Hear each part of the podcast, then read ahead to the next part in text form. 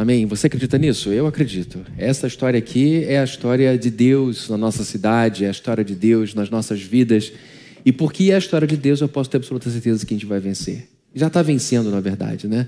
Uma boa noite para todos vocês, presentes aqui na igreja, a todos vocês também que estão aí nos acompanhando atrás da tela.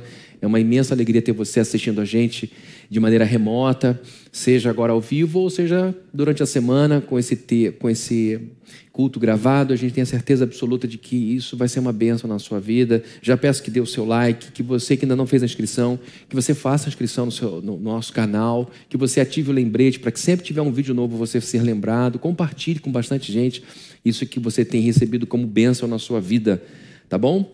Eu queria, por favor, pedir para que todos abram suas Bíblias no livro de Neemias, capítulo 6, ou liguem suas Bíblias no livro de Neemias, capítulo 6. E eu quero perguntar: vocês estão preparados para ouvir o que eu tenho para dizer hoje?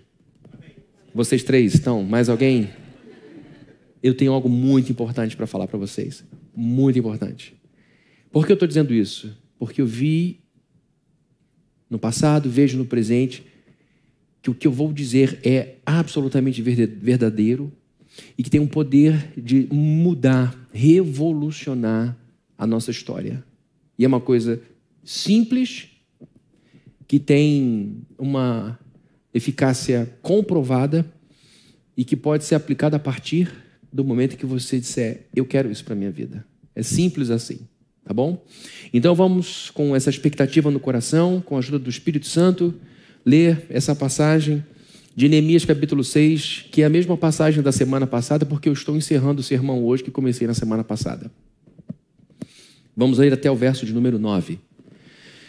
Quando Sambalate, Tobias, Gesem, o árabe e o restante dos nossos inimigos souberam que eu havia reconstruído o muro e que não havia ficado nenhuma brecha, embora até então eu ainda não tivesse colocado as portas nos seus lugares, Sambalate e Gesem mandaram-me a seguinte mensagem: Venha, Vamos nos encontrar num dos povoados da planície de Ono. Eles, contudo, estavam tramando fazer-me mal. Por isso enviei-lhes mensageiros com esta resposta: Estou executando um grande projeto e não posso descer. Por que parar a obra e ir encontrar-me com vocês? Eles me mandaram quatro vezes a mesma mensagem e todas as vezes lhes dei a mesma resposta. Então, na quinta vez, Sambalate mandou-me um dos seus homens de confiança com a mesma mensagem. Ele tinha na mão uma carta aberta que estava escrita. Escrito: Dizem entre as nações, e Jazem diz que é verdade, que você e os judeus estão tramando uma revolta e que, por isso, estão reconstruindo o muro. Além disso, conforme dizem, você está na iminência de se tornar o rei deles. E até nomeou profetas para fazerem em Jerusalém a seguinte proclamação a seu respeito: há um rei em Judá. Ora, essa informação será levada ao rei. Por isso, vamos conversar. Eu lhe mandei esta resposta: nada disso que você diz está acontecendo, é pura invenção sua. Estavam tentando intimidar-nos, pensando, eles serão enfraquecidos e não concluirão a obra. Eu, porém, orei pedindo, fortalece agora as minhas mãos. Queridos, eu quero pedir a sua permissão para ler esse último verso, o 9, na nova versão transformadora da Mundo Cristão, da editora Mundo Cristão. O último verso diz assim: Estavam apenas tentando nos intimidar e imaginavam que iríamos interromper a obra. Assim, continuei o trabalho com determinação ainda maior. Eu quis ler essa versão porque mostra a disposição que Neemias ganha quando percebe as tentativas que estavam sendo constantes para fazê-lo parar. Numa versão diz: E eu orei para que Deus fortalecesse as minhas mãos. E na nova versão transformadora, a interpretação é: Eu trabalhei ainda com mais afinco, com mais dedicação. Então, eu queria fazer apenas esse registro, porque isso vai ser importante no decorrer dessas próximas sete horas aqui, nossas, aqui dentro desse lugar. Senhor, muito obrigado por mais um encontro. Tu sabes que o que eu tenho para entregar para o teu povo é como uma dinamite que pode explodir em nosso coração e fazer brotar em nossa vida uma nova força. Então eu te peço a Deus, em nome de Jesus, que o Senhor me dê o poder do Espírito Santo, para que junto com o Senhor eu possa fazer a sua obra. E que os corações aqui presentes na igreja e também nos acompanhando atrás da tela, sejam ricamente abençoados e preparados por suas mãos para receber essa semente que virá do céu para a nossa vida. Que o Senhor expulse do nosso meio, do nosso ambiente, todo o mal e nós invocamos ao mesmo tempo a presença dos teus anjos, do teu Espírito Santo, para que em nosso redor, ao nosso redor, haja um ambiente celestial, um ambiente cheio da sua presença, totalmente favorável para a frutificação da sua palavra. Em nome de Jesus nós oramos. Amém e amém e amém. Deixa eu achar minha aguinha aqui que eu vou precisar dela hoje, porque eu falei com muita ênfase de manhã, minha voz quase foi embora. Vamos lá. Você já deve ter ouvido essa frase, se não essa frase é algo parecido com isso. Se você deseja cortar uma árvore com mais rapidez, afie o seu machado. Se você deseja cortar uma árvore com mais rapidez, afie o seu machado. Isso é importante porque tem gente que tenta cortar a árvore com mais rapidez, batendo com mais força no machado, sem perceber muitas vezes que o fio do machado está desamolado, está desafiado. Então é importante a gente entender que para obter alguns resultados mais eficazes, a gente tem que dar atenção ao fio da ferramenta que está usando. A gente tem que dar atenção porque cada golpe dado com machado bem afiado é um golpe a menos no volume de trabalho, porque você vai chegar muito mais rápido no resultado. Porém, se o seu machado estiver desafiado, não estiver amolado, você vai despender muito mais energia e provavelmente pode ser que você desista no meio do processo, simplesmente porque você não está focado em algo importante como o fio do machado. Eu disse isso porque na semana passada eu fiz uma afirmação que tem me guiado desde cedo na minha vida é, ministerial, profissional, por assim dizer. Foco é força. Foco é força. Eu entendi isso cedo na vida e foi uma benção.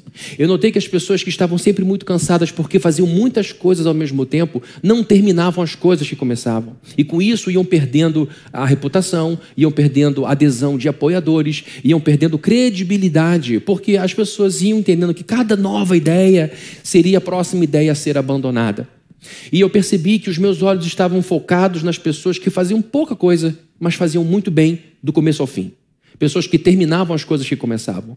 E eu notei que este era um padrão que eu precisava seguir. E tenho procurado manter isso na minha vida. Me, tenho evitado me distrair com um monte de convite, com um monte de atividade, às vezes convites e atividades nobres, mas que vão me desviar do meu propósito principal. Então, para mim, foco é força e usei aqui a imagem do laser. O laser, a grosso modo, falando aqui alguém que não é cientista, alguém que não trabalha com isso, mas que entende o suficiente para saber que é uma grande concentração de luz num único ponto, de maneira que a luz faz algo impossível, corta uma pedra de mármore. Então, daí a gente tira a ideia de que o foco faz com que a gente realize coisas muito difíceis, como, por exemplo, fazer a luz cortar mármore. O foco faz com que você alcance resultados incríveis, porque concentrou sua energia mental, emocional, física em poucas atividades e as fez bem. Você corta mármore com foco. Você consegue fazer coisas difíceis, atravessar barreiras difíceis quando você se mantém no foco. Neemias foi uma pessoa focada. Neemias foi uma pessoa extremamente focada. A gente encontra na vida de Neemias muitas atividades. Ele foi um homem que fez muitas coisas. Neemias foi copeiro, Neemias foi governador, Neemias foi líder militar, Neemias foi reformador social. Mas acima de tudo, ele é conhecido por ter sido construtor das muralhas de Jerusalém. Porque quando ele sai de, de Suzã, da presença de rei de Artaxerxes, o imperador dono de quase todo o mundo, ele sai com um objetivo. Ele diz para Artaxerxes: Eu vou sair daqui porque eu quero construir as muralhas da minha cidade que eu tanto amo. E provavelmente ele, pela idade que tinha, pelo tempo em que vivia, pela distância dele do início do cativeiro até ele, quase aí 100 anos, ele muito provavelmente nasceu fora de Jerusalém. Nasceu no exílio, nasceu na Babilônia. E mesmo não tendo esse contato direto com a sua terra, ele amava a sua terra, porque ele sabia que ali era o território que Deus havia destinado a seu povo, aos filhos de Abraão, para que dali a bênção de salvação se espalhasse pelo mundo inteiro. E ele chega à conclusão de que chegou a vez dele de usar a influência que ele tinha, porque ele era um homem muito próximo da pessoa mais poderosa do seu tempo. Ele era um homem muito rico, provavelmente, porque ele bancava muitas coisas do seu próprio bolso. Ele era um homem muito influente, um homem muito capaz. Então nós encontramos nele alguém que mergulha de cabeça em muitas atividades, mas não perde o foco. Neemias foi uma pessoa focada e num período surpreendente, ele termina a obra. Tanto que nesse capítulo que nós acabamos de ver aqui, o capítulo 6, há o relato de término de todo o trabalho, e a Bíblia diz que as pessoas ficaram de queixo caído, porque a obra foi feita num tempo muito veloz. Isso é foco. Ele era um homem focado que, apesar de ter sido distraído, demandado por várias coisas, ter se envolvido com muitas áreas da vida, ele fez com que todas essas demandas seguissem num único fluxo. E agora nós estamos vendo a figura do machado. Eu estou usando aqui de propósito essa figura para dizer que a gente tem as nossas árvores para cortar na vida. Eu e você temos os grandes carvalhos que às vezes precisam ser cortados, algumas obras muito difíceis. E se a gente não tiver o foco no lugar certo, a gente pode gastar anos e anos usando a ferramenta mal preparada e com isso a gente pode concluir erroneamente que não está fazendo a vontade de Deus, quando na verdade a gente precisa manter o foco no lugar certo. Neemias construiu uma vida sensacional, e é sobre isso que eu estou falando há um tempão aqui, sobre a construção de uma vida sensacional, mesmo em meio a muitas dificuldades. Neemias não fez uma obra como essa no relax de um tempo de muita tranquilidade. Pelo contrário, ele deixa um tempo de estabilidade, tranquilidade e previsibilidade lá na Babilônia. Suzã não era a capital do Império Persa. A Suzã, onde ele estava, era um lugar é, de retiro, de, de férias, provavelmente, do imperador. Mas a, ele sai então do seu contexto de previsibilidade, conforto e segurança e mergulha num tempo de muita turbulência. E no meio de, desta, de toda essa turbulência, ele consegue realizar a sua obra, o que é incrível. Porque a gente fazer as coisas difíceis em momentos fáceis é, é, é algo completamente diferente da gente empreender num momento de grande tribulação. Veja quanta gente conseguiu não só superar, está conseguindo superar esse período de pandemia, como conseguiu florescer nesse tempo de pandemia, conseguiu crescer nesse tempo de pandemia. Isso é muito mais difícil. Então, Neemias é alguém que, como nós, tem que dar conta da vida, tem que botar alguns planos em ação no meio da confusão, no meio da dor. E eu quero que você, nesse momento, fique atento para a continuação do sermão, que na semana passada foi guiado por uma perguntinha. Como que Neemias conseguiu se manter focado na construção do muro e de uma vida sensacional, mesmo com tantos ataques que ele vinha sofrendo? Gente, do capítulo 2 ao capítulo 6 é muita batalha que ele enfrenta. E mesmo no meio de toda essa batalha, ele se mantém focado. Logo que ele chega e começa a colocar as coisas em andamento, começam as intrigas, as fofocas. O que, que vocês estão fazendo? Estão bolando uma rebeldia contra o rei Atarxerxes?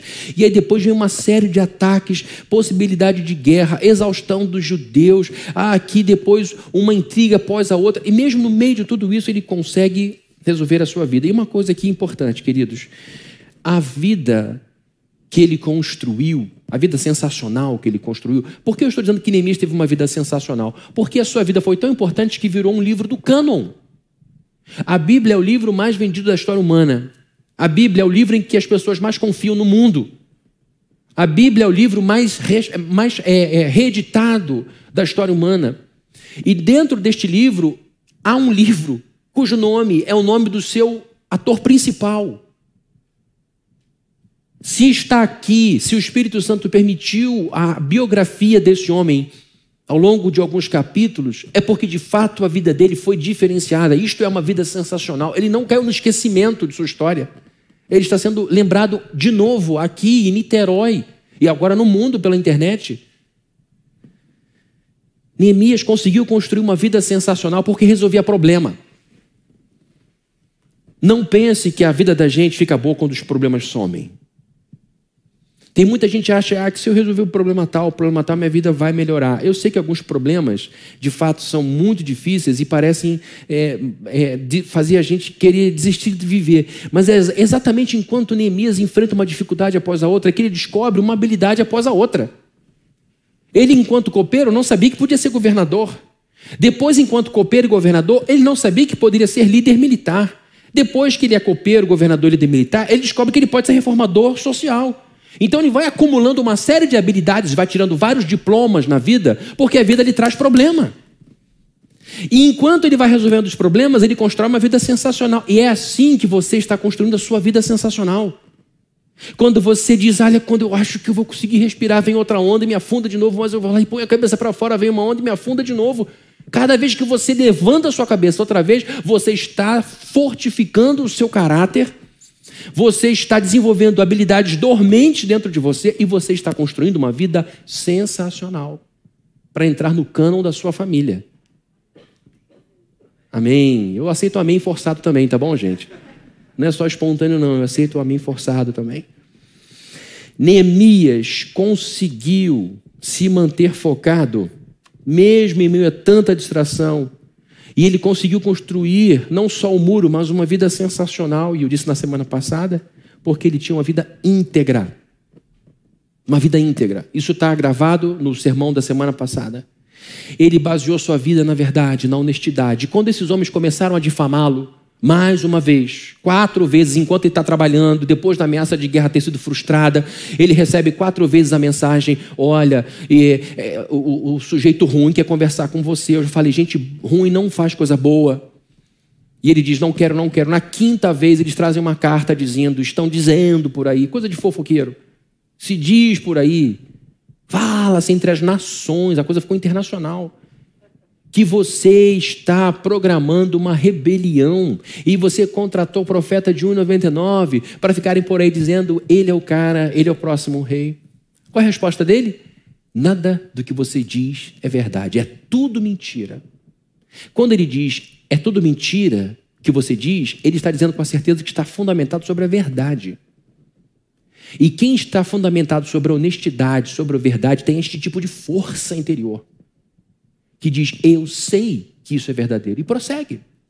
Então Neemias conseguiu construir uma vida sensacional porque ele era íntegro, porque ele era verdadeiro. E era tão verdadeiro e, e, e, íntegro que quando ele tem que dar uma bronca nas pessoas porque estavam explorando uns aos outros, e diz: Você agora tem que devolver dinheiro, você tem que devolver propriedade, você tem que. As pessoas fazem, porque ele tinha autoridade moral. Ele tinha influência sobre as pessoas. E influência você só ganha. Influência, soft power, esse grande poder internacional, você só ganha com um exemplo. Quando você se torna digno de ser imitada, imitado. Quando você se torna uma referência. E Neemias era essa pessoa. Porque ele era um homem inteiro, íntegro. Ele não era uma pessoa aqui e outra lá. Ele era a mesma pessoa o tempo inteiro. E por isso ele construiu uma vida sensacional. Mas hoje nós veremos que Neemias se manteve focado na construção do muro de uma vida sensacional e conseguiu atingir as duas coisas porque ele cuidou muito bem da sua mente. Por isso eu falei que eu queria muito atenção sua. Porque o que eu tenho para dizer é algo que pode revolucionar sua vida. Neemias conseguiu o que conseguiu: construir o um muro e uma vida sensacional, porque ele cuidou muito bem da sua mente. Eu quero que vocês lembrem algo que está na Bíblia aqui.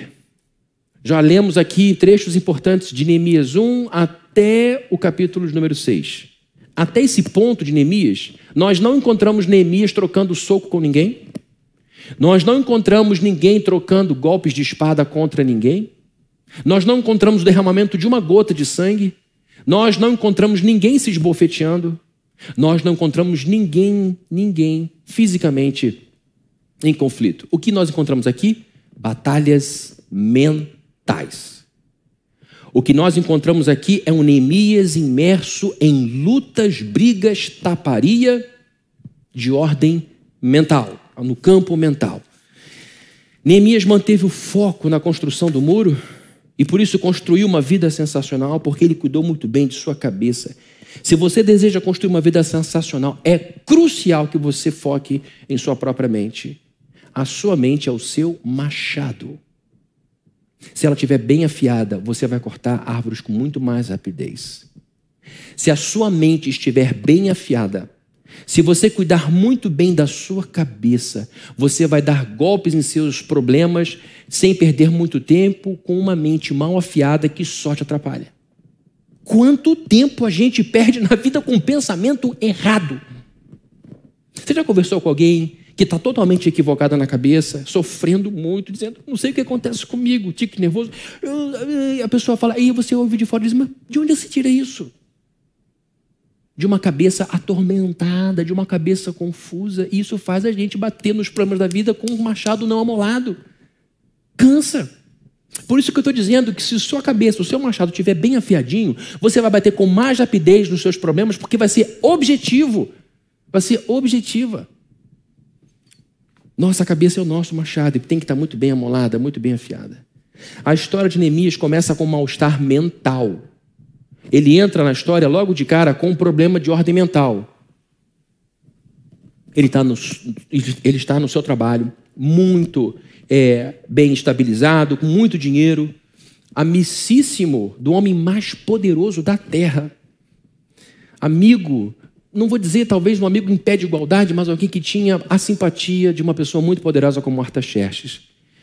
E aí, quando o seu irmão vem de Jerusalém, uma viagem distante, Neemias estava em Suzã, onde hoje fica o Irã. Se você depois tiver curiosidade, dá uma olhadinha para ver a distância que é o Irã de Jerusalém.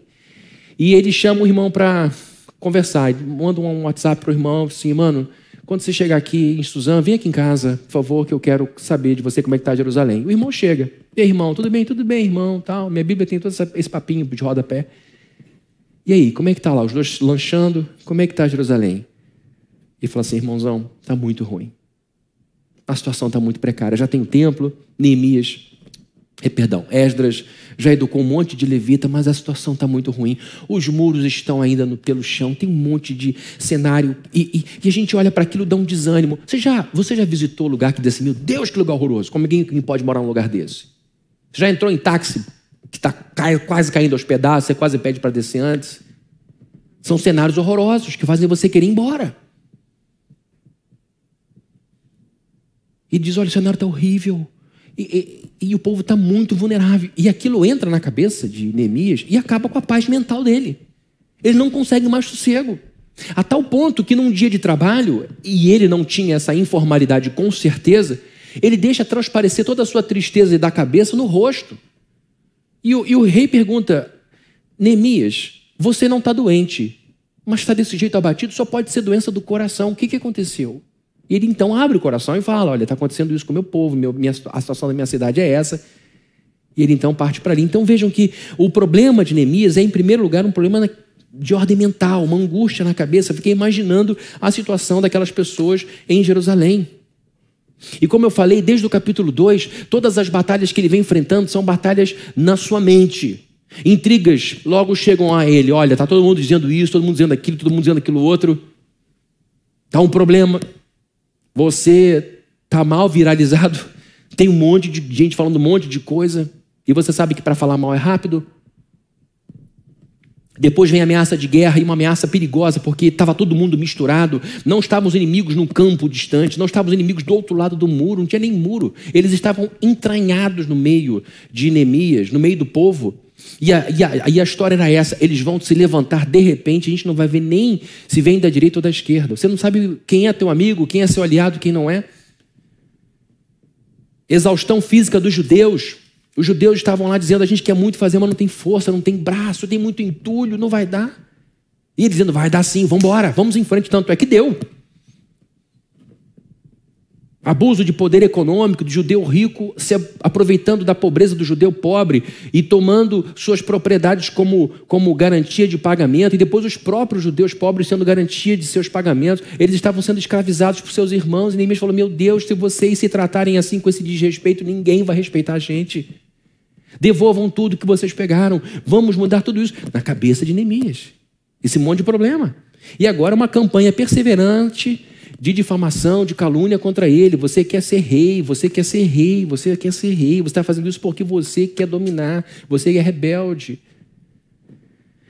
Assim acontece conosco, queridos. A maioria dos nossos desafios são de caráter mental. Você sabe disso. A maioria dos nossos desafios é de ordem mental. Você diz: não, não, não, não, não, não. Está errado, Fabrício. Minha dívida é de 400 mil reais. Não tem nada de mental nisso, não. Eu nem passo mais na calçada do meu banco. Quando aparece propaganda no meu banco, eu mudo de canal. Não, não, não, meu casamento está muito destruído, não tem nada de mental. Eu sei dessas coisas, não estou aqui diminuindo sua dor, nem querendo dizer que você está vendo miragem. Eu só quero que você entenda que a sua atitude para com esses problemas é de caráter mental.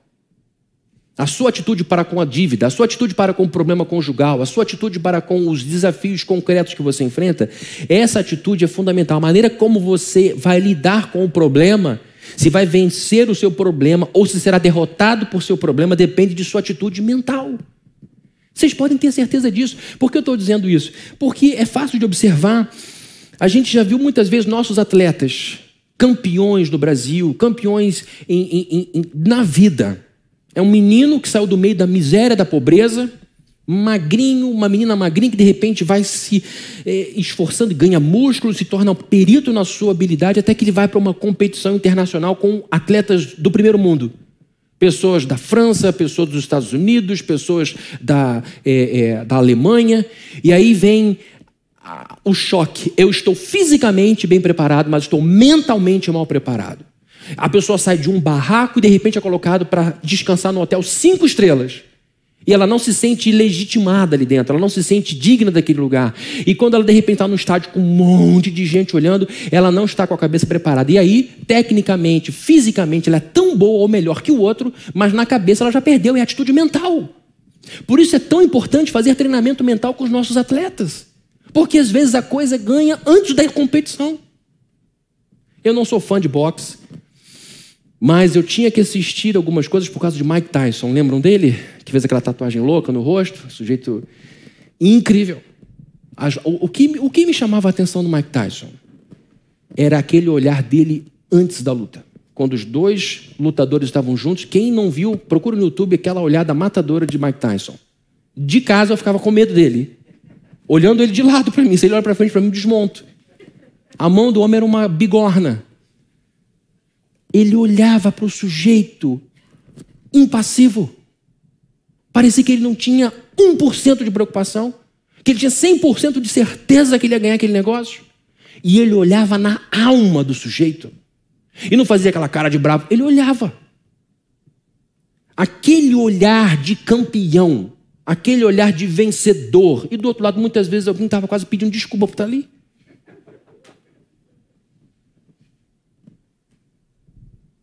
Atitude mental. Tem gente que já se declara perdedora antes de lutar. E se contenta com pouco. E já diz: tá bom, 20% da vida tá bom para mim. No fundo, ela queria 100. Queridos, eu estou dizendo essas coisas porque eu estou absolutamente certo de uma coisa. É na nossa cabeça que a gente faz riqueza ou pobreza, felicidade ou infelicidade, coragem ou covardia. E eu quero distância de um cristianismo que me arrebenta, que me faz acreditar que quanto mais triste eu for, mais feliz serei. Por que eu estou dizendo isso? Porque a Bíblia diz que o Senhor me tirou das trevas e me transportou para o reino do Filho do seu amor. A Bíblia diz que eu estava morto e agora estou vivo. A Bíblia diz que eu tenho uma vida semelhante à luz da aurora que vai brilhando mais e mais até ser dia perfeito. Para nós, calvinistas, o que é o dia perfeito? É a visão beatífica. É a visão do bendito, é a bendita visão em que eu terei a alegria de ver com os meus olhos o ressurreto.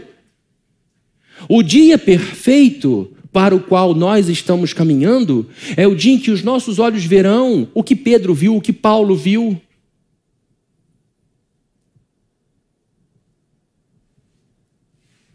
Eu acredito que Jesus Cristo pagou o preço que pagou, que Deus pagou o preço que pagou, que o Espírito Santo pagou o preço que pagou, para que a gente não ficasse aqui esperando 10% de alegria, mas 100% de felicidade. Porque se Deus está me levando dia após dia para um lugar melhor, por que, que eu tenho que me enterrar nessa vida dia após dia com pensamentos que vão contra isso? Eu já tenho que ir me acostumando com uma vida maravilhosa que Ele vai me dar lá na frente. E aqui, queridos, eu estou dizendo de tudo, de tudo, em todos os sentidos, porque eu serei abençoado em tudo na glória. Um amém cairia bem agora. Por que, que eu estou dizendo isso, queridos? Porque nós muitas vezes somos desempoderados por um cristianismo que nem calvinista é. Porque para mim, calvinismo significa progresso. Calvinismo criou Harvard, Princeton, Yale. Eu sei que Estados Unidos tem problema.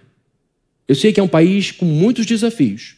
Mas em termos de faixa etária, somos praticamente irmãos gêmeos Brasil e Estados Unidos. Olhe o país que a gente construiu e olhe o país que eles construíram. Com um frio imenso. Com uma série de problemas naturais que nós não temos. Vejam o país que eles construíram e o país que nós construímos. Por quê? Atitude mental. Atitude mental. Então, queridos, eu quero que vocês entendam que a atitude nossa para com os problemas é de caráter mental. A maneira como a gente lida com o problema, se a gente vai vencer ou se a gente vai ser vencido pelo problema, depende da nossa atitude mental. O que você pensar a respeito dos desafios é o que, em grande medida, determinará os seus atos no tocante a eles. Forme, for, isso aqui é profético. Forme a convicção mental de que você não será capaz de vencê-los e você não os vencerá. Ou forme a convicção mental de que você será capaz de vencê-los e você os vencerá. Eu acredito nisso com todas as forças do meu ser. Quem quer encontra um caminho, quem não quer encontra uma desculpa. Quem quer encontra um caminho, quem não quer encontra uma desculpa. Encontra um caminho mental e encontra uma desculpa mental. Quem quer diz: Eu vou chegar lá, eu vou entrar nessa faculdade, eu vou conseguir fazer essa pós-graduação, eu vou ter uma grande família, eu serei um grande pai, eu vou ser um profissional respeitado, eu serei um professor muito abençoado, eu serei um enfermeiro que vai cuidar de todo mundo com carinho, eu serei. Que a pessoa dá o jeito. A pessoa dá o jeito. Porque quem quer encontra um caminho. Quem não quer encontra uma desculpa. Atitude mental. As pessoas que conquistaram muitas coisas na vida não ganharam isso de presente, foram em busca disso. Foram atrás, correram atrás, brigaram por isso. Suaram a camisa, dormiram pouco. Fizeram muito sacrifício. E como prêmio, receberam o que tanto queriam. E detalhe, a gente sempre ganha mais do que pede. Porque você descobre que lá você ganhou outras coisas de ordem subjetiva que são tão importantes quanto esse pedaço de madeira aqui. É a mente que é o seu chamado, que é o seu machado. Se a sua mente estiver bem afiada, você vai cortar grandes árvores. Se você se deixou vencer por alguma dificuldade, é muito provável que você deva ter dito à sua mente, por meses ou anos, que não havia nada que pudesse ser feito. Você teria afirmado com tanta certeza a sua incapacidade que o seu espírito se rendeu àquilo que você colocou em sua mente. A maior parte das nossas dificuldades é de ordem mental. Eu vou falar sobre ecossistema em alguns, algumas semanas. Talvez o seu ecossistema tenha feito você acreditar que você não seria capaz. E reforça essa voz constantemente sobre a sua vida. E por isso que você não realiza. Os desafios mais importantes até aqui enfrentados por Neemias foram de ordem mental.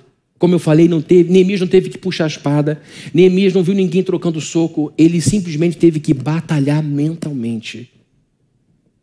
Eu vejo muitas pessoas vivendo muito mal porque não cuidam de seus próprios pensamentos. E detalhe: pessoas boas, pessoas corretas, pessoas honestas, pessoas generosas, pessoas bondosas, pessoas altruístas que apesar de fazerem tanto bem às pessoas, se veem sempre muito miseráveis. E dizem coisa do tipo: Fabrício, eu sou uma pessoa honesta, eu sou um homem que só faz o bem para os outros, eu, eu não tenho é, plano B, eu, eu faço todo mundo ser feliz, porém eu vou definhando a cada ano e eu não sei mais o que eu faço. Não era para eu estar colhendo uma vida boa? Eu acredito, eu acredito que a gente colhe o que planta. Então, quem planta amor, respeito, integridade, vai colher os frutos de tudo isso. Mas isso é uma parte do processo. É uma parte do processo. E eu fico louco. Como que é, esse tipo de coisa sendo tão simples não é ensinado muitas vezes no púlpito. Por que eu digo no púlpito? Porque aqui eu alcanço um monte de gente. E, e o que eu estou dizendo, queridos, eu, eu aplico na minha vida. Quando eu entendi essas coisas que eu estou compartilhando com vocês, eu comecei a mudar algumas coisas nos meus pensamentos e imediatamente o meu mundo externo foi mudando rapidamente. É impressionante que a gente vai descobrir que o mundo exterior, guardem aqui essa, essa, esse meu gráfico de última geração, o mundo exterior concreto é formado pelo mundo interior dos pensamentos. E quando você muda os seus pensamentos, você se espanta com a rapidez com a qual o mundo exterior muda. É uma coisa impressionante. Eu acredito que a gente tem que plantar o bem, eu acredito que você deva continuar sendo essa pessoa bondosa e altruísta, mas é preciso que você preste atenção no fio dos seus pensamentos, se eles estão afiados ou não. Para construirmos uma vida sensacional, a gente tem que focar a atenção sobre o que passa em nossa cabeça. Pense na sua cabeça como um jardim. Se você cuida de um jardim ou se você não cuida de um jardim, forçosamente coisas vão crescer ali. Se você cuida da sua mente ou não cuida da sua mente, forçosamente coisas vão nascer ali. E eu estou dizendo de coisas do tipo que fazem você olhar no espelho e dizer assim: eu me orgulho dessa pessoa aí. Por quê? Por causa das coisas que passam na sua cabeça. Eu fico feliz quando eu vejo a minha vida. Eu, eu olho para mim e penso: eu estou bem, está tudo bem. Por causa dos pensamentos que você está cuidando. Agora, tem gente que olha para o espelho e dá tapa no rosto, soco no peito e diz: Eu não valho nada, eu sou uma porcaria, eu quero me matar, puxa os cabelos. Ou você não conhece gente assim? Que quando dá crise em casa, está com raiva de si. E se dá tapa nas, no, no, rosto, nos peitos, que, que puxa os cabelos, que grita e diz: Eu não valho nada, eu sou uma porcaria de ser humano, porque a cabeça está infernizada. A cabeça está infernizada, porque não cuida dos seus pensamentos. Ora, às vezes, Abessa, e eu vou te dizer, às vezes é a oração que te atrapalha. Ai, que heresia, agora eu vou embora dessa igreja. Por que eu estou dizendo isso? Porque a sua oração é negativa. Você lembra o tempo inteiro do seu pecado. Deus já sabe disso. Deus, porque eu não tenho, porque eu não sou, porque eu não... Para de orar por isso. E entrega ao Senhor e vai viver a sua vida. Mas você fica o tempo inteiro reforçando na sua cabeça a sua fraqueza, fica o tempo inteiro reforçando a sua miséria, fica o tempo inteiro reforçando o seu desvalor, achando que humildade é autoabandono, achando que ser humilde é falar coisas ofensivas contra você, achando que humildade é você se desvaler diante de tudo e todos. A humildade simplesmente está em reconhecer que você é humus, como todo mundo, e o único que vem de cima, que não é humus, que não é terra, é Deus, e que você depende dele. É isso, pronto, acabou. É você saber que estamos todos no mesmo nível. Agora, qual é o benefício de você ficar se desvalendo, se desmerecendo, se diminuindo, se humilhando o tempo inteiro? Vamos imaginar você aqui, pai de um bebezinho. Nasceu o Filipito. Nasceu a Isabela. Nasceu a Karina. E você pega a Karina, miudinha. Ela nem consegue levantar a cabecinha ainda e você começa assim: olha só. Papai quer que você saiba que você não vale nada que você é miserável. Tá? Quero que você saiba disso. E aí, a Karina, me perdoem, Carinas, aqui. Chega um aninho, você brinca com ela, ela vem e diz assim: Você está no colo do papai. Eu quero lembrar você que você é uma miserável. Eu quero, eu quero que você saiba que você não vale nada. Tá bom? Eu te amo. Mas você não vale nada. Aniversário de seis anos. Parabéns para você. Você não vale nada. Você é uma porcaria. Você é só pecado. Você é só miséria. 15 anos. Ricardo, vem cá. Ó, vou te dar esse presente. Mas você não vale nada. Que tipo de pessoa esse pai está criando? Hã? Um caco de gente. Por que, que você acha que Deus, que é perfeito, quer isso para a nossa vida? Porque tem gente que faz essa teologia. Como que um cristão assim vai acreditar que Deus é o seu parceiro na construção de uma vida sensacional? Basta você dizer: Eu sei que os meus pecados ofenderam a Deus, me arrependo de todos eles e chega. Chega. Porque senão você vai ficar pequeno. E sabe quem vai tirar proveito disso? Gente ruim. Gente boa com pensamento ruim é um desperdício. Gente ruim com pensamento certo é um perigo.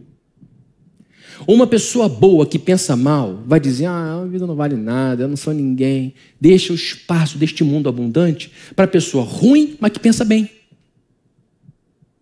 Uma pessoa boa com pensamento ruim faz com que os recursos que se estivessem nas mãos dela pudessem ir para a mão de muita gente, porque pessoa boa faz bem para si e para os outros, fique na mão de gente ruim com pensamento bom, que é um perigo.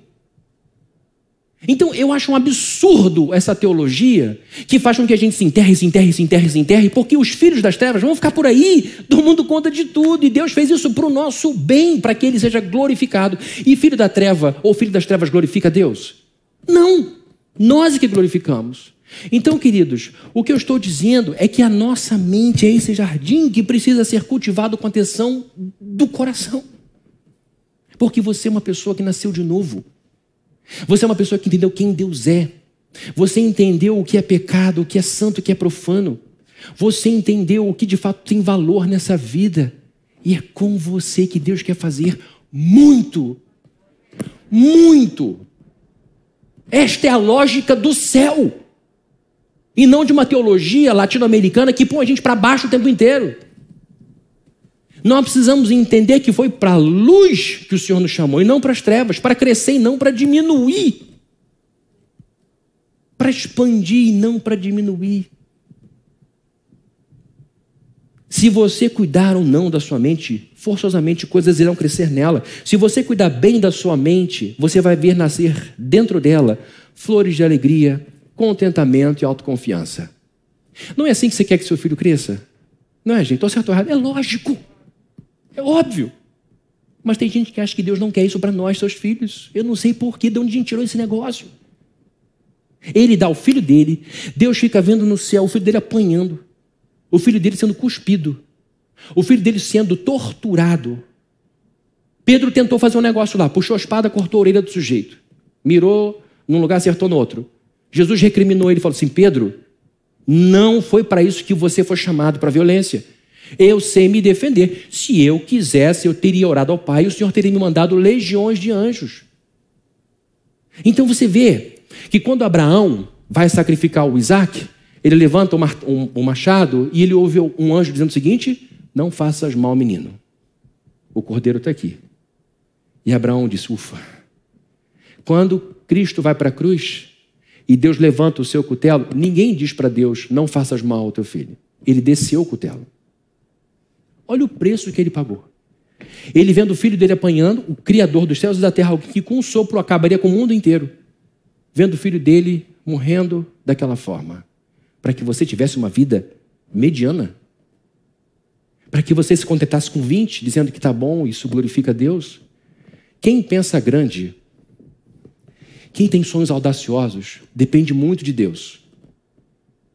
Quem pensa pouquinho, depende pouco. Se você tem, faz aquela conta, olha, um ovo mais dois ovos, deixa eu pensar aqui que eu estou fazendo sem pensar, um ovo mais dois ovos, três ovos. Tá bom. Se tiver bom no fundo do seu coração, tá tudo certo. Se do fundo do seu coração disser, o que eu quero são três ovos, está ótimo. Agora não, eu quero um mais sete mil, eu quero uma granja inteira. Se for esse o seu desejo, você está mentindo. Então eu quero falar com você que, que até hoje foi ensinado ou doutrinado, sei lá por que ou por quem, a querer pouquinho. Porque eu estou dizendo, gente, porque Jesus morreu na cruz por nós. Eu quero que essa igreja cresça porque eu quero Niterói inteiro dentro dela. Eu quero que milhões de pessoas vejam essas coisas. Porque minha vida melhorou muito quando eu tive acesso a essas coisas aqui. É uma libertação mental, uma mudança de paradigma enorme. Se você cuidar bem da sua mente, você vai ver nascer ali flores de alegria, contentamento e autoconfiança. Mas se você cuidar mal da sua mente, você vai ver nascer raízes de angústia, medo, insegurança, inveja. Quero te fazer uma uma proposta. Vamos imaginar que você possa colocar dentro da sua cabeça um microfone pequenininho. Vem lá o microfone, é o barulho da cirurgia. Você encaixou o microfone lá pertinho da sua boca mental. Que tipo de conversa você ouviria? Teste, teste, cabeça de Fabrini, teste. Você ouviria conversas positivas a seu respeito que te enchem de entusiasmo? Parabéns, você chegou até aqui, meu Deus, que coisa linda, você criou sua filha, meu pai. Você continuou firme até o final, que vitória, que guinada. Parabéns, palmas para você. Você ouviria coisas desse tipo? Ou você ouviria, com esse microfonezinho, afirmações que destroem seu amor próprio, que te desanimam, te entristecem quase 100% do tempo? Você precisa responder isso. Que tipo de voz, que tipo de conversa você ouve dentro da sua cabeça, esse self-talk, essa conversa consigo mesmo, consigo mesma? Por que eu estou dizendo isso? Porque eu acredito nisso com todas as forças do meu ser. A gente é aquilo que a gente pensa. A gente é aquilo que a gente pensa. Pensamentos cristalizam-se em hábitos se concretizam em circunstâncias. O nosso mundo ao redor é a projeção do mundo interior. Pode ter certeza disso. Pode ter uma pessoa relaxada vai ter dentro de sua casa muito relaxamento. Uma pessoa zelosa vai cuidar de tudo físico do seu lado. A realidade brota da nossa cabeça. Brota da nossa cabeça. Pensamentos cristalizam-se em hábitos que se concretizam em circunstâncias. Eu vou ler aqui palavras de um pensador inglês chamado James Allen, que serão projetadas essas palavras aqui para você presente em casa. E eu quero a sua atenção, por favor. Diz aqui James Allen: Pensamentos de medo, dúvida e indecisão cristalizam-se em hábitos fracos, covardes e indecisos, os quais se concretizam em circunstâncias de fracasso, poucas realizações e muita dependência. Pensamentos de medo, dúvida e indecisão. A cabeça está cheia de medo, cheia de dúvida, cheia de indecisão, cheia de medo, dúvida e indecisão. É assim que você pensa? Medo, dúvida e indecisão. Olha o drama, estou repetindo isso aqui, está perturbando. Medo, dúvida e indecisão. Qual será o seu hábito? Será um hábito de fraqueza, de covardia e de indecisão. E isso vai se concretizar em que realidade? Uma realidade de muitos fracassos, pouquíssimas realizações, porque você tem muito medo, indeciso, não toma decisão nenhuma, e muita dependência porque você vai delegar ao outro a liderança de sua vida. Você vai depender de quem teve coragem. Você vai depender de quem teve coragem. Porque a pessoa alimenta pensamentos de medo, dúvida e indecisão, e os hábitos dessa pessoa são hábitos de fraqueza, covardia e insegurança. E isso vai se concretizando em circunstâncias reais de fracasso, poucas realizações e muita dependência. E muita gente que vive assim critica quem consegue alcançar porque não teve a coragem que o outro teve. Por outro lado, pensamentos, continua James Allen, por outro lado, pensamentos de coragem, autoconfiança e decisão cristalizam-se em hábitos audaciosos, os quais se concretizam em circunstâncias de sucesso, abundância e liberdade. É assim que você entende, eu vou ler de novo aqui. Por outro lado, pensamentos de coragem. Esse é o hábito da pessoa. Eu vou conseguir. Autoconfiança. Eu fui preparado, eu estudei, meu Deus do céu. Eu trabalho, eu, tenho, eu, não, aprendo, eu não sei, mas eu aprendo. Como é que faz isso aqui? Para que lado eu viro essa chave? Como é que eu seguro esse negócio? O que, que eu tenho que dizer? Vambora, eu quero, mas você pode se esborrachar tudo. Vambora, eu vou aprender me esborrachando. Eu passo mertiolate, depois agora que não arde mais, eu passo duas, três vezes. E decisão, eu quero, eu quero, vambora, me chama aqui. Eu vou para lá, eu vou para dentro. Pensamentos assim, cristalizam-se em hábitos audaciosos. Vamos pular desse avião? Vamos embora. Vamos dar espaço? Vamos embora. Vamos começar um negócio? Vamos embora. Vamos comprar esse apartamento? Vamos começar. Vamos trocar de carro? Vamos embora. Vamos ter um filho? Vamos embora. Vamos casar? Vamos embora. Isso se transforma em circunstância de êxito, abundância e liberdade. Pegue duas pessoas que foram paridas no mesmo útero criadas com a mesma educação. Uma vai lá em cima e outra vai lá embaixo. Mente. Conversa de dentro. Eu, eu falo para vocês o que eu li há vinte e tantos anos atrás no livro Tony Robbins.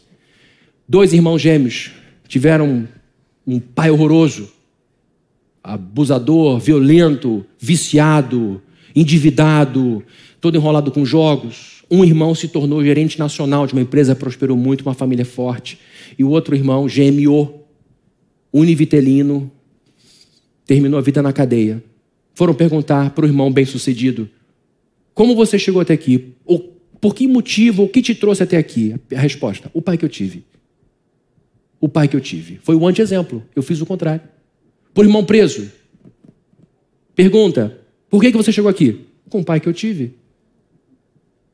Vocês entenderam que é na cabeça que a coisa acontece? Por isso eu falo com tanta ênfase aqui. Porque esse negócio me libertou. Porque aqui está alguém que foi ensinado para pensar para baixo. Aqui foi alguém ensinado a desiste, deixa para lá, não cria confusão, tá bom assim. Por uma série de coisas. Como é que você pensa habitualmente? A gente é aquilo que pensa. A gente é aquilo que pensa. A nossa cabeça é a primeira casa onde a gente mora. A nossa cabeça é a primeira casa onde a gente mora. Se ela estiver cheia de pensamentos que nos enfraquecem, nós não teremos uma vida sensacional. Não teremos. Por que eu estou dizendo isso? Porque talvez você fique dizendo: eu não cresci, eu não fui atrás, eu não tenho a vida que meu primo tem, porque eu não tenho dinheiro, não tenho nem carro, eu não tenho nada. O problema não está fora, está dentro. Porque tem gente que sai, queridos, do pão com manteiga e chega ao caviar por causa da cabeça. E tem gente que tem caviar e vai para baixo por causa da cabeça. Eu admiro pessoas que com pouco fazem muito. Jesus de Nazaré fez isso. E eu acho triste pessoas que com muito fazem pouco. Cabeça, pensamento. Neemias era um cabeção. Neemias tinha uma cabeça forte. Eu li para vocês o verso 9 na NVT. E então, quando eu percebi o que eles estavam fazendo, trabalhei com ainda mais determinação. Isto é a cabeça forte de um homem que diz o seguinte: vocês querem me desanimar? Só se vocês me matarem. E ele não tinha feito engenharia civil, queridos. Ele não tinha feito ciência política, ele, não, ele era copeiro. Por quê? O que eu tenho que fazer? Eu tenho que ir para Jerusalém. Chega em Jerusalém. E aqui o que eu tenho que fazer? Você tem que ser um líder de obra, tá? O que mais que eu tenho que ser? Agora você vai ter que ser militar. O que mais que eu tenho que ser? Agora você vai ter que ser reformador social. Bora! Pensamento de coragem, pensamento de decisão, gera uma vida de abundância, gera uma vida de liberdade. Se a nossa cabeça estiver cheia de pensamentos que nos enfraquecem, nós não vamos ter uma vida plena. Se ela estiver cheia de pensamentos que nos fortalecem, nós teremos uma vida sensacional do jeito que Deus quer para mim e para você. Eu não tenho mais dúvida nenhuma de que o que eu mereço em Cristo é uma vida sensacional. É o que você merece também. Se você está insatisfeito com a vida que tem, se deseja dar uma guinada na sua vida, eu quero que você saiba que isso é possível e mais fácil do que você imagina mais fácil do que você imagina. Eu, que, que você acredite que se você focar sua atenção naquilo que passa na sua cabeça, muita coisa vai mudar. Guardem isso. O mundo exterior, gráfico de última geração, é formado pelo mundo interior e não o contrário. É muito importante que vocês guardem isso no coração, porque vocês criarão a realidade que quiserem. Eu olho para a minha realidade falo, não gosto de nada. Então começa a viver de um jeito que aqui dentro ela já tenha mudado, porque ela vai mudar e mais rápido do que você imagina. Acredite que é o mundo interior do pensamento que altera o mundo exterior das circunstâncias. Você já viu aquela pessoa baixinha, magrinha, que se enxerga grande e forte quando chega no ambiente dominando tudo? Conhece essa pessoa? Minha mulher, ela é terrível, ela é assim. Meu marido, meu Deus, 1,40m, mas ele é um gigante. Porque a pessoa na cabeça dela se vê grande e diz: Eu não mereço nada menor do que isso. Essa pessoa pequena, franzina, que quando olha um ambiente diz: Aqui eu domino, eu vou crescer, e cresce, e domina, envolve, inspira, e a gente segue essas pessoas. Já viu aquela pessoa forte, grande, mas que se enxerga como uma pessoa pequena e fraca, como é que ela é dominada por qualquer ambiente, por qualquer ameaça? Ao menor barulhinho, ela já diminui para. Para, não fala nada. Ao menor trinca, ela, ela, ela se apequena. Porque ela não enxerga a sua força, ela não enxerga o seu tamanho. O mundo exterior toma forma do nosso mundo interior. Queridos, para começarmos a construir uma vida sensacional, a gente precisa começar a endireitar os nossos pensamentos. Endireite, guarde isso aqui, por favor. Olhem para mim. Endireitem seus pensamentos e o mundo ao seu redor irá se endireitar também. Endireite os seus pensamentos e o mundo ao seu redor irá se endireitar também. Você vai descobrir que, na medida que modifica seus pensamentos em relação às coisas e às pessoas, as coisas e as pessoas se modificarão em relação a você. É aquela pessoa que diz assim: chega, a partir de agora, todo mundo vai falar comigo com respeito. A partir de agora, as pessoas serão pontuais comigo. A partir de agora, as pessoas vão aprender a cumprir o que me prometeram. E você começa a agir de um jeito que ela entenda que você não pode falar em voz alta, você não pode falar com grosseria, não pode falar com cinismo, uma coisa que eu, Fabrício, detesto. Quando alguém começa com ironia, eu já paro a conversa na hora. A pessoa entende, muda e começa a conversar comigo de uma maneira respeitosa. Se você endireitar seus pensamentos, o mundo ao redor todo se endireita ao redor de você. É quando você diz: chega, acabou o abuso. Acabou a brincadeira.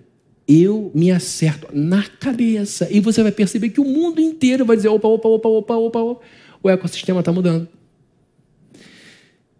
Você vai descobrir que, na medida em que modifica seus pensamentos em relação às coisas e às pessoas, as coisas e as pessoas se modificarão em relação a você. Eu peço a Deus que, se isso for importante para você, que você ouça esse sermão quantas vezes forem necessárias. Que você anote as coisas que estão escrevendo. Porque essas coisas funcionam. Se você está dizendo, esse é o caminho da minha libertação, deixa eu te dizer uma coisa: você não precisa de mais dinheiro, você não precisa de um carro novo, você não precisa de uma casa nova, você não precisa de uma família nova, você já tem tudo o que precisa para começar uma revolução na sua vida. Amém. Tá tudo aí. É mudar aqui, ó. Mudar aqui, em primeiro lugar. Comece agora a mudar seus pensamentos. Muitas coisas costumam não dar certo em nossas vidas, em parte, porque durante anos dissemos a nós mesmos que éramos incapazes e o nosso espírito acabou aceitando essa afirmação. Então, hoje, como um padrão, você já se dá por incapaz antes de começar o negócio. Vem uma ideia, vamos fazer alguma coisa? Ah, não, que isso, mas no fundo você quer. No fundo você quer. Aí você percebe uma pessoa com muito menos condição que você fazendo o que você teria condição de fazer e diz: Ah, meu Deus, por que eu não fui? Por causa da cabeça. Vocês já viram aquelas cenas que hoje, inclusive, são proibidas de um elefante imenso se sentando com, com uma sainha de bailarina diante de um sujeito pequeno com um chicotinho na mão? Vocês já viram como é que esses elefantes de circo? Elefante é um animal para o qual não há predador. Uma trombada de elefante te joga longe. Só a tromba daquele animal. Se ele pisar em você com a sua pata, você é cortado ao meio. É um animal fabuloso, inteligente, que tem uma memória incrível. Por que, que um homem pequenininho, fraquinho, que não aguenta uma trombada de um elefante, consegue dominar um animal tão forte, tão poderoso? Porque aquele elefante, desde pequenininho, miudinho, foi criado. Vem cá, senta aqui. Você é um poodlezinho. Você é um bichinho fraco. E quando eu te bater e quando fizer esse barulho, você vai sentar. Foi isso que aconteceu com você. Não sei porquê e não sei por onde, mas hoje você acredita que é o menor estalo, você tem que sentar e ficar e aceitar. Você foi doutrinado dessa forma. Mas eu digo uma coisa: a crença instalada pode ser desinstalada. E você pode dizer o seguinte: eu sou um elefante. Eu tenho muita força para fazer o que é certo, para fazer o que glorifica Deus. E o seu progresso glorifica Deus. O seu sucesso glorifica Deus. A sua prosperidade glorifica Deus. Não a sua tristeza. Não as mentiras que você conta para você e Deus vê que você está mentindo, porque você quer sim um casamento maravilhoso, você quer sim ter voz nessa relação, você quer sim ser o melhor na sua carreira, você quer sim aquilo tudo que você sabe que você merece com esforço. A vida vai nos guiando de um jeito, e às vezes gente ruim faz esse trabalho de domesticar a gente, de diminuir a gente, a gente vai acreditando, aceitando, e a gente olha para aquela pessoa e diz: Meu Deus, eu não entendo, por que, que aquela pessoa não foi? Estudou na escola tal, tem isso, tem aquilo outro e não vai. Enquanto que o outro que não teve um terço foi. Qual foi a diferença? Não foi escola, porque ela estudou uma escola melhor. Não foi família, porque ela teve uma família melhor. Não foi, não foi isso, não foi aquilo. O que foi foi a cabeça. A cabeça. Seja o jardineiro da sua cabeça, da sua mente. Não permita mais que pensamentos incapacitantes, impossibilitantes impeçam você de conquistar o que você deseja. Começa agora, agora. Eu vou falar de ecossistema, estou falando da Bessa, eu vou ter que falar sobre isso, tanto que eu já não sei o que eu vou falar. Talvez você tenha que dizer tchau, ecossistema. Colonizador, porque tem gente que coloniza a sua cabeça. Tem gente que tem um, um, dentro de si um expansionismo existencial que faz que sai colonizando todo mundo na base do medo da compra do suborno, blá, blá, blá, e você quando vê não tem mais voz, não tem nada. E você tem que gritar independência ou morte, meu Deus. Porque eu não quero mais pensar como ele, eu não quero mais fazer o que ele diz, o que ela fala, eu quero ser eu mesmo. Mas é preciso que você tenha força mental.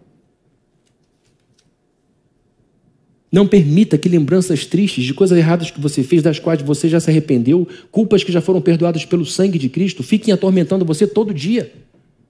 Todo dia você se, se lembra do que fez de errado, se lembra de coisa triste. Esse negócio está matando você, está tirando de você o, o, o, orgulho que você precisa ter de ser um filho e uma filha de Deus. expulse da sua mente tudo que te empurra para o buraco. Toma cuidado com quem você conversa. Palavras revelam sentimento. Olhem para mim, por favor. Palavras, já estou terminando a introdução. Palavras revelam sentimento, mas palavras também formam sentimento. Converse com uma pessoa azeda às sete da manhã. Sete e quinze, você já perdeu 24 horas do dia. Droga de vida! Você sai com azia da conversa em 15 minutos. Conversas revelam sentimentos, mas conversas também, palavras também, formam sentimentos. Não fica com gente que te põe no buraco. Tem mãe que faz isso com filha, com filho. Esse vestido ficou horrível em você. Meu Deus, que você fez no seu cabelo? Pelo amor de Deus, que cor é essa de unha?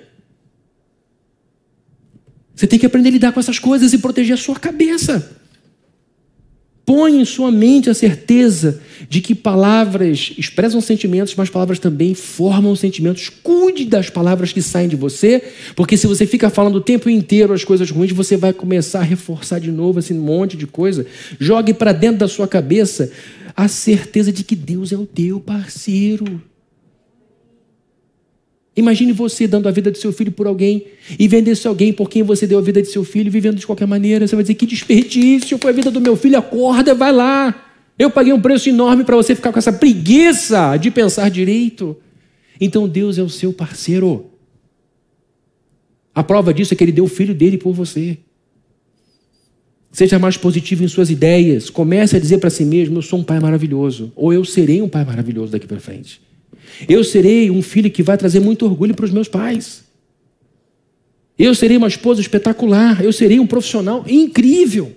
Eu vou me destacar. Eu vou para o caminho dos excelentes. Eu vou me diferenciar. Eu vou estudar. Eu vou fazer tudo que eu puder fazer para que eu me torne um profissional sensacional, diferenciado. Diga a você mesmo, todos os dias, de manhã cedo logo, eu serei um cristão que glorificará Deus o tempo inteiro. Eu vou ser sal nessa terra e luz desse mundo. A nossa atitude mental determina diretamente o resultado que a gente vai alcançar. A atitude gera altitude. Frase de coach, mas é a mais pura verdade. Se você sai de casa já devagar, devagar, devagar, é devagar que você vai andar. Tenha uma atitude mental positiva. Se houver pontos fracos em seus planos, o que você tem que fazer? Ah, me destruir. Não, corrija, converse. Fulano, eu quero fazer um negócio aqui, me ajuda a pensar. Cara, a ideia é boa, mas aqui está fraco, muda isso. Beleza, então vai embora. Não fique alimentando cenários de derrota. Crie a certeza que você vai vencer, que você vai conseguir, que você está se propondo a fazer de você uma, uma, uma, uma pessoa vitoriosa e converse com pessoas que já venceram, passaram por ali, estão te ensinando o caminho. Queridos, terminando, construir uma vida sensacional dá muito trabalho, mas vale muito a pena. Vale muito a pena. Eu quero que você saia daí dizendo, Fabrício, eu queria muito isso. Será que eu consigo? Consegue consegue. E na medida que você começar, você vai ver resultado imediato em você. Comece a cuidar de você. Comece a cuidar do seu corpo. Comece a, a, a fazer coisas que vão dizer para você: eu sou importante. Com, com, faça isso. Isso, isso vai te ajudar. Você vai percebendo que essas pequenas ideias vão se expandindo para outras igrejas, e, ideias, e as linhas orbitais das coisas vão crescendo, você vai alcançando coisas maiores. Neemias conseguiu construir uma vida sensacional porque ele manteve o foco. Ele foi um homem íntegro, baseia sua vida na verdade. Seja honesto como a Bíblia diz que você tem que ser. Seja ético como a Bíblia diz que você tem que ser. Seja reta como a Bíblia diz que você tem que ser. E em sendo assim, foque no seu sucesso, no seu êxito, no seu avanço. Pessoas boas, com pensamento bom, fazem muita coisa boa por muita gente. E você é essa pessoa que nasceu de novo que vai fazer bem para muita gente. Se você prosperar em todas as áreas, um monte de gente vai prosperar com você. Porque uma das características da pessoa boa da Bíblia é a generosidade. Quem está comigo cresce junto. Quem está comigo cresce junto. Quem está comigo anda para frente. Quem está comigo, quem quer crescer, vai embora comigo. Comece a construção dessa vida entendendo que foco é força. Não deixe seus pensamentos soltos. Foque naquilo. O que, eu estou pensando? Põe um microfonezinho. Quando você começar a ouvir aquela vozinha que te destrói, que te diminui, que te põe para trás, para agora. Chega, tem um jardineiro aqui, arranca esse capim daí logo. Arranca esse pensamento, não dá espaço para vir o segundo, não termina nem a frase na sua cabeça. E põe imediatamente um, um pensamento oposto. Foque em seus pensamentos, seja super favorável a você e conte com Deus nessa jornada. Amém? Conte com Deus. Vamos orar? Senhor querido, a Sua palavra é poderosa, a Sua palavra é rica, a Sua palavra nos ensina que nós temos que trazer à memória tudo o que pode nos dar esperança. A Sua palavra diz que nós devemos nos, nos é, purificar pensando nas coisas lá do alto, nas coisas que são nobres, naquele lugar onde Cristo está, em tudo que é puro, tudo que é honesto, tudo que tem boa fama, se há alguma virtude, seja isso que ocupe o vosso pensamento.